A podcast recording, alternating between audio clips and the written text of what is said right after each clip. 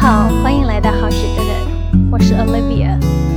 这是一个专注于女性成长和女性创业的中英文采访类节目。最近王力宏里的离婚事件引起了很多的关注，到处都在啊聊这个问题，到处都是吃瓜群众。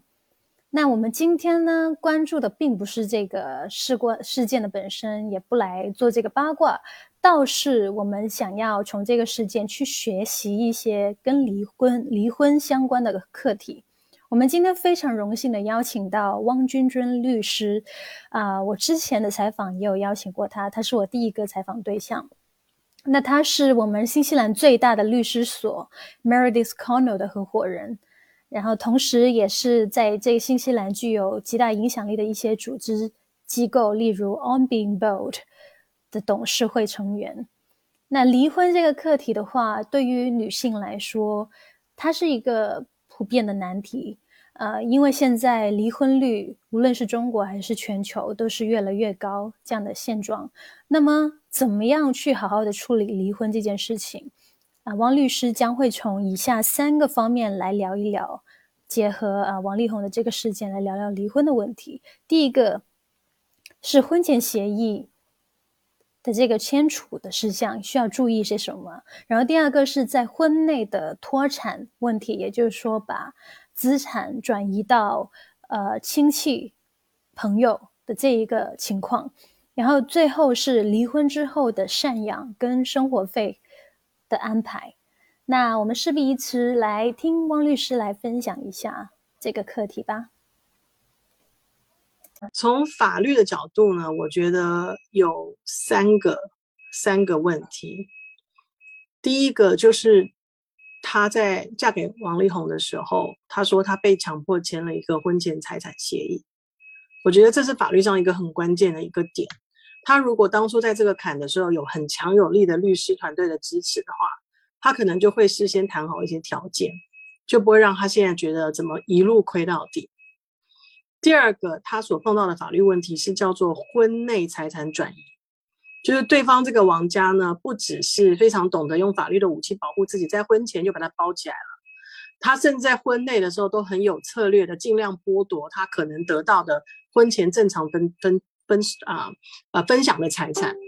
婚内买的这些房子啊什么这些东西本来就是婚内的财产，可是他们都很有策略或者很有习惯性的剥夺这个女方可以共享的一个机会，把这个名头啊什么东西都做了一些调整。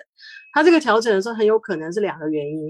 第一个就是他的婚前财产上有写说，如果买在他名下，可能就是变成是他个人的，不不然的话，如果婚前财产没有这么规范，就算是买在他名下，只要是婚内买的，照理说也可以共享。第二个买在他父母的名下这些财产的转移，这个就是很蓄意的走擦边球。明明是他的收益，他故意买了一副好像说送给我妈啦，送给我爸啦，送给我姐夫啦，管他是什么原因，就是说这种婚内转移的这个行为在。大部分碰到婚姻财产就是比较有家产或是收入比较强健的婚姻的时候，这都是一个很现实的考量，因为就不是说哦，今天他请谁请谁吃饭，或是多给妈妈一个红包的概念，是大笔的资产外流的这个概念。第三个，他所碰到的就是婚后的这个分手条件的谈判。现在他谈的当然是很有很有这个金额上很有力度的感觉，就是他爸爸今天说，王力宏的爸爸说他要求了数亿台币的诉求。这听起来好像很贪心，可是其实每一个婚姻的这个谈的条件是根据他婚姻本来的经济条件。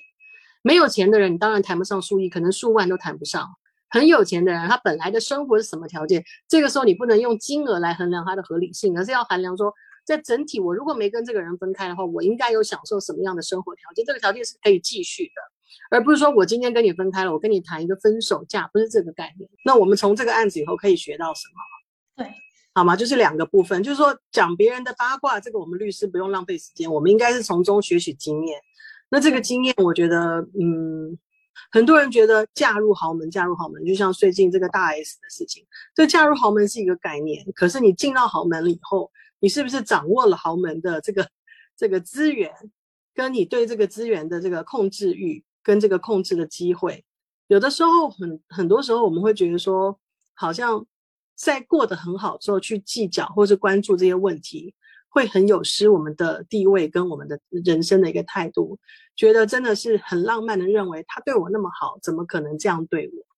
这些东西可能迟早是我们的，这个迟早是我们就表示现在不是你的。那万一迟早的不是变变成不是你的呢？这个风险的这个婚姻以后的风险，我觉得不管嫁的人是谁，都是都是存在的。而且我们嫁的家庭表面上条这个条件经济条件比我们好的越多，这个时候我们相对应该得到的权利就应该越多。他的案子，我觉得还有一个很有趣的现象，就是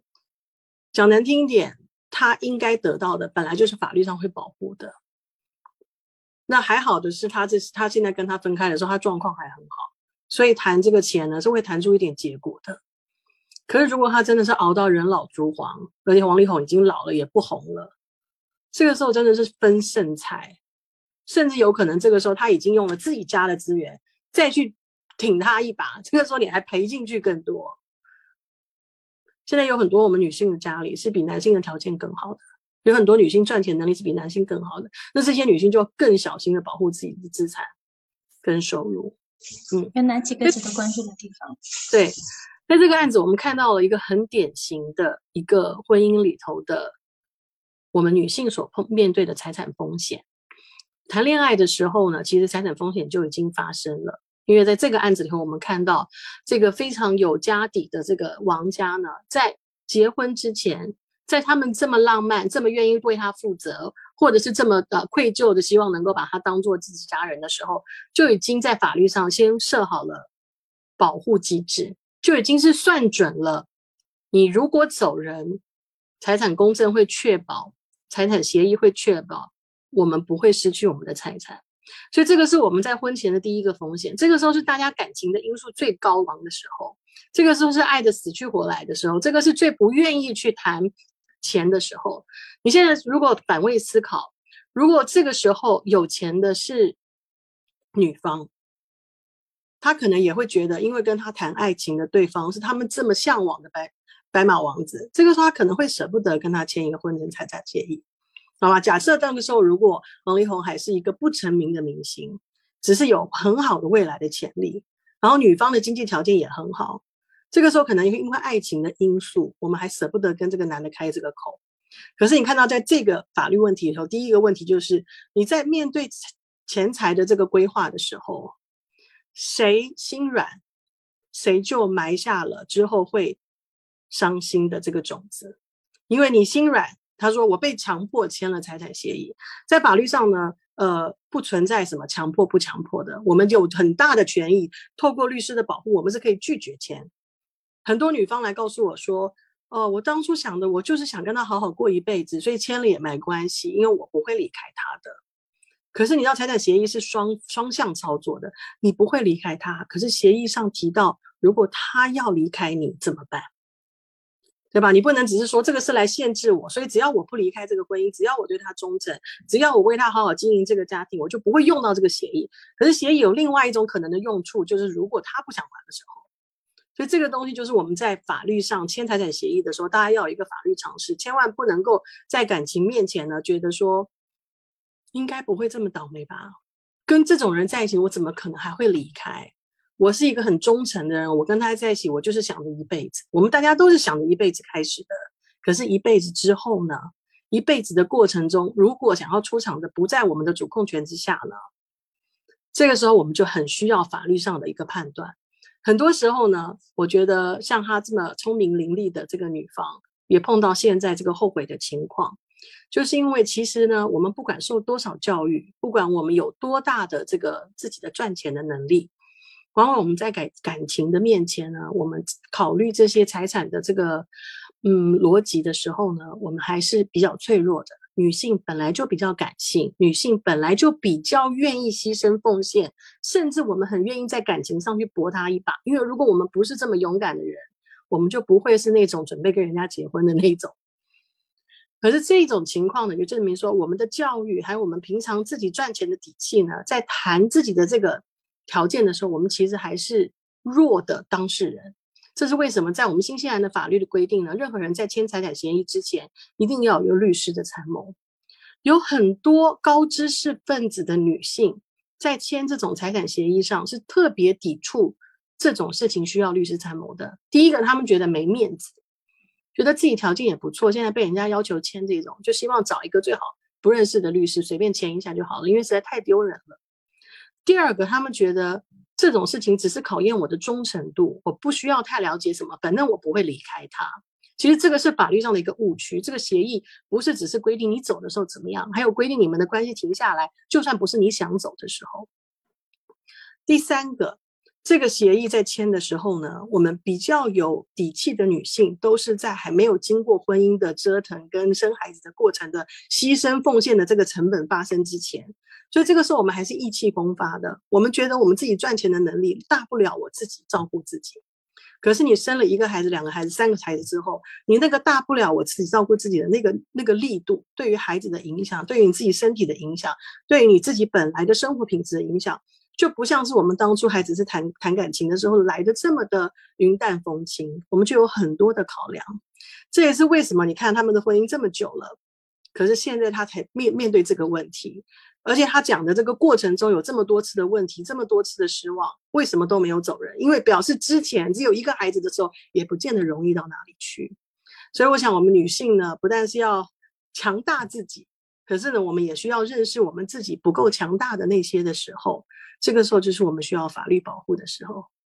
第二个方面呢，就是。在这个案子里头呢，我们看到第二个婚姻的风险，婚姻财产上的风险呢，是发生在我们婚姻还在持续的时候，所谓的婚内脱产的行为。在这个案子上，我们透过他的描述呢，感觉上在这个婚内呢，对方也很有意的，或是很有习惯的，把财产呢买在自己的家人的名下，或是买在自己的名下，可能就是潜意识的继续保护自己。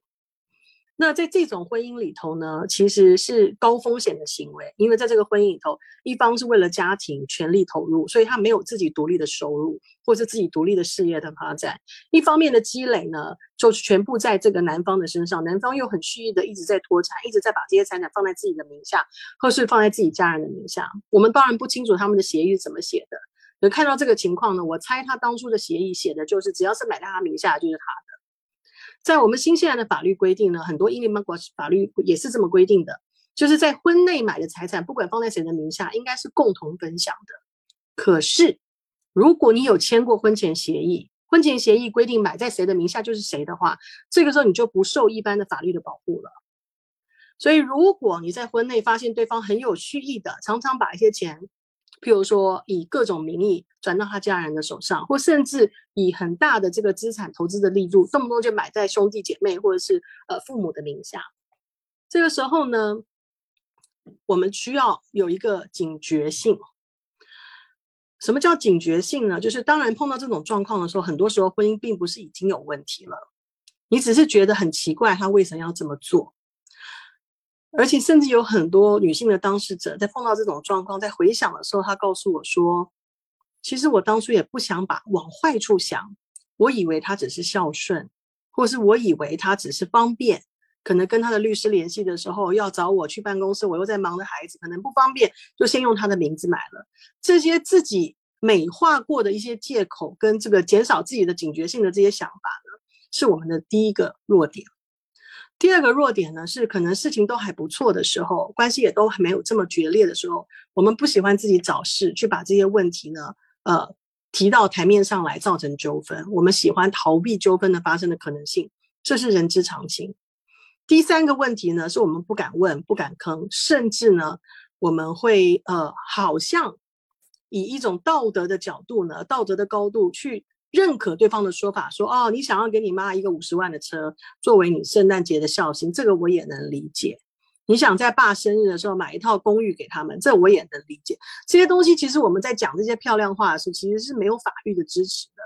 所以，如果你发现你的婚姻里头有这个婚内脱产的行为，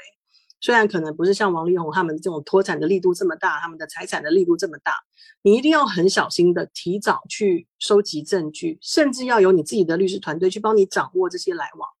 最简单的例子，譬如说他买的这些资金来源是他的收入，可是呢，他把股份啊什么都放在他的呃家人的名下，或者是把股份的这个红利都放在家人的信托里。这个时候，你虽然没有吭气，你至少要掌握状况。你可能要请你自己的会计跟律师去了解他的这些收入都去了哪里。也许呢，当下你知道了情况以后，你决定不吭声，因为你觉得整体来说这个对你们的资产没有太大的影响。可是你有了证据的掌握。这个时候你就能够之后，如果你需要去争取的话，你可以说这些虽然是买在他名下，可是是蓄意的把他的收入隐藏起来的。我这边有证据，好吗？所以这个东西是很重要的。婚内的脱产呢，常常是我们新西兰法律上的一个一个大短板。因为在新西兰的法律上呢，如果婚内，譬如说你买一台车给父母，或是买一块地给父母，或者是呃呃买一个什么东西放在呃兄弟姐妹的名下，那种婚内的脱产呢，在配偶没有抗议的情况下，或是没有证据有冲突不同意的情况下，很多时候呢，他会认为是你们两个共同愿意做的，因为在婚内发生了这么大的动作，你都没吭声，法律上只能去认定你们应该是都同意的。所以这个部分呢，如果你没有证据，没有做一些过程中的一些维权的话，在分手的时候你再来做一个秋后算账，是法律上不太容易支持的。第三个，他们这个案子呢，给我们看到了一个很关键的一个问题，就是所谓的婚后的财产跟这个生活费、赡养费的这个谈判的问题。在我们看到最新的这个说法呢，王家对于他提出的这个赡养费或者生活上的一些提供呢，这个提到数亿台币的这个概念呢，好像很有威严，口气上呢，想要让大家感觉他是一个很贪心、呃没有止境的一个一个母母亲。我想呢，这个金额呢，对于一般的老百姓听起来呢，是一个很不合理的金额。就算你带三个孩子，会需要这么多钱吗？而这个东西呢，我想我们要有一个法律常识，就是说呢，任何人在分财产的时候，或是照提供这个赡养费的这个标准的时候，是根据他们本来的生活标准来衡量，而不是根据你我需要多少生活费而衡衡量。所以今天呢，法律上是保护这个呃这个当事人呢，能够维持他原来的生活。比如说，原来他们坐飞机都是坐私人飞机，他们从来没有做过普通的航空公司，在他们有孩子的情况下。或者他们平常在家里就是有三五个保姆，甚至有两个司机。现在呢，他没有理由，这些都没有，所以他是按照他原来的生活方式的维持。所以这个东西呢，我觉得我们不能用在美国也不需要花这么多钱来生活的这个标准来衡量，或是多少台币是太多钱的概念。可是呢，另外一点，我觉得我们也需要注意的，在法律上呢，至少在我们新西兰的法律上。这个金额呢，不会因为过错的在谁而浮动，所以很多我们华人呢会觉得说，反正我就是觉得对方有错，所以他应该把财产都给我，或是他应该补偿我。这个补偿的这个。呃，谁错谁应该净身出户，或是应该得到财务上的后果的这个，在法律上其实，在新西兰是不受支持的。所以呢，我们大可以省掉这些浪费的时间，去证明谁跟谁出轨啊，谁跟谁啊做了什么不忠的事情，因为这个在法律上是不相干的。那当然，这个这个案子里头，他们是公众人物，公众人物他们有一定的这个人设，所以呢，他对于大家的一个误导，或者是这里头有一些呃比较隐私的东西，是他觉得。呃，他想要让别人知道，来正视他所面对的这个困难是多么的困难。这个东西是他们个案的一个特色。在正常的情况下呢，没有一个法官在新西兰会因为对方出轨而多给这个没有呃没有出轨的这方多点钱，因为这是没有办法量化的精神损失。精神损失呢，在婚姻的过程中是没有办法量化的。所以法官比较关注的是你本来的生活标准是什么。所以这里头我想给大家一个提醒呢。如果你一直在婚姻里头省吃俭用，请注意，你婚后法官也会叫你继续省吃俭用。所以大家呢，不要对自己太抠门了，及时的还是要对自己好一点，该花的钱还是要花。很多我们华人女性呢，觉得勤俭持家，什么东西都抠的，把自己省得不得了。然后呢，后来再分开了以后，觉得说。啊，我这辈子都没有出过国，我这辈子都没有享受过这些名牌，我现在觉得我该这么做了。糟糕了，法官一看你这辈子就没买过名牌，所以呢，现在也不会帮你在生活费上去预留这些预算，反而是我们看到一些可能是同居人啊、情人啊，平常就非常会花钱的，他们分开的时候，他拿到的还比你多。所以这个是糟糠之妻，可能大家不能够体现的这个不不能够体会的一个比较不公平的现象。它是根据你的常态来判断，所以如果你常态给自己过得太刻苦的话，婚后法官也不会自动帮你升等。太有意思了，我感觉你刚刚讲的这个内容实在是太有价值。如果李静蕾会法律，他会怎么做，或者是怎么 这个离婚案件他们会怎么样？如果是女方的话，会得到更好的保护等等。嗯嗯，而且她很明显的是工科的女性，工科的女性呢，就是虽然是高学历，可是就像我们任何的女性一样，你没有在这个法律的圈子里，很多事情在爱情面前，我们都是软弱的。How She Did It 是一个专注于女性成长和女性创业的采访类节目。如果你想要支持我们的话，那给我们点赞，给我们评论。给分享到更多的人，就是对我们最大的支持。谢谢你。